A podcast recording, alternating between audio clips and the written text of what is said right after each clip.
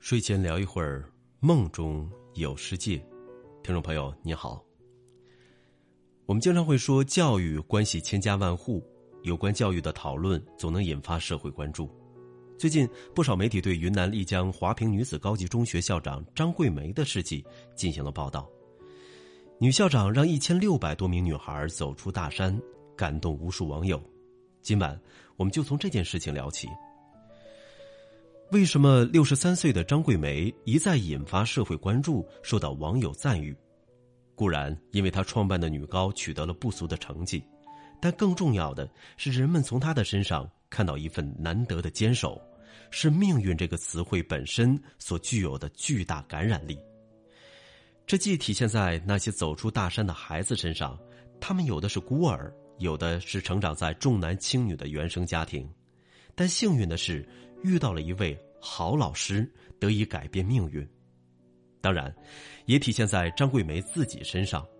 十八岁从东北到云南之边的她，或许想象不到，她的一生会经历如此多挫折和磨难，却在大山深处书写了人生价值。十几年前，在贫困山区创办一所免费的女子高中有多难？为这个近乎疯狂的梦想，张桂梅四处奔走筹集办学经费。正如她自己所说，像乞丐一样满大城市四处化缘，甚至被人骂戴个眼镜出来骗钱花。后来，在政府帮助下建成了女子高中，但学生普遍基础较差，成绩始终提不上去，很多老师都打了退堂鼓，提出辞职，最后留下来的只有八位老师。其中有六名党员，华坪女高的教学工作一下子陷入瘫痪的境况。对此，张桂梅说：“在抗日战争年代，这个阵地剩下一个党员，这个阵地都不会丢掉。我们剩下六个党员，我们能把这块扶贫的阵地给党丢掉？”他领着六名党员重温入党誓词，可没有钱买党旗。就在教学楼二楼画了一个党旗，把誓词写在上面。我们宣誓，没宣誓完，全哭了。就在这样的条件下，这些老师付出了常人难以忍受的艰辛，硬是把女子高中的一本上线率拉到了全市第一，让孩子们考上了浙大、厦大、武大等名校。正如张桂梅所说。我们这几乎是用命换来的。教育改变命运，这并非一句大话空话。在许多地方，正是无数像张桂梅这样的老师，默默耕耘三尺讲台，用知识灌溉孩子的心灵，用行动带来孩子的命运改变。胎花如米小，夜学。牡丹开，这首小诗唱出乌蒙山区乡村教师和留守儿童对未来的渴望；而在大凉山的深度贫困地区，从部队退役的谢斌荣支教十一学期，帮助七名学生升入初中，在思想封闭的当地创造了奇迹。且不论在欠发达地区，教育对阻断贫困代际传递的意义。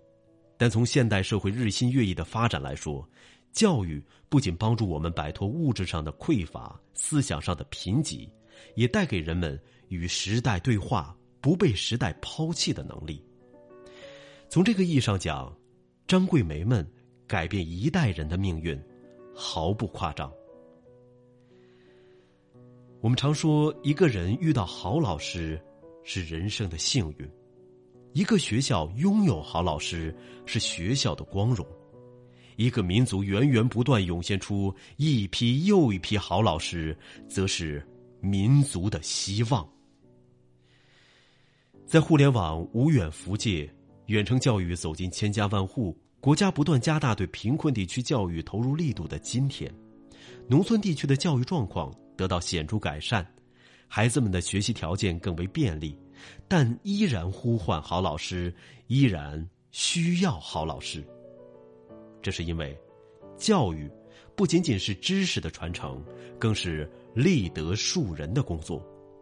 缺少了老师的传道授业解惑，没有老师的谆谆教诲、耳提面命，课堂就容易失去温度，也就难以让教育真正滋润到每一个心灵。对好老师的追求始终如一，但如何才能称得上是好老师，需要在当下重申。默而识之，学而不厌。诲人不倦，这是先贤给出的评价标准，体现了以身作则、言传身教的传统。